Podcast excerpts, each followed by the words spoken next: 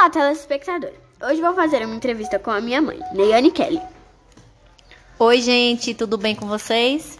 Eu estou bem, então vamos começar. Você já foi no circo? Se sim, como foi?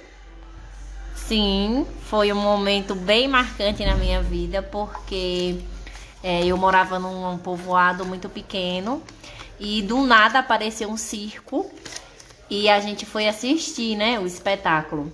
Mas foi um momento que marcou muito a minha vida, porque era a primeira vez que eu ia assistir a um espetáculo de circo e eu tinha o que, um, acho que uns 10 a 11 anos de idade. Qual a sua comida favorita do circo? Sem dúvidas, o cachorro quente. Qual a sua apresentação de circo favorita?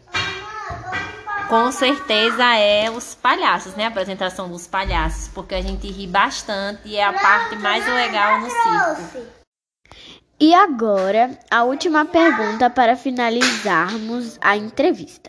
Se você fosse um personagem de circo, qual seria? A equilibrista. E chegamos ao fim da nossa entrevista. Tchau, até a próxima entrevista.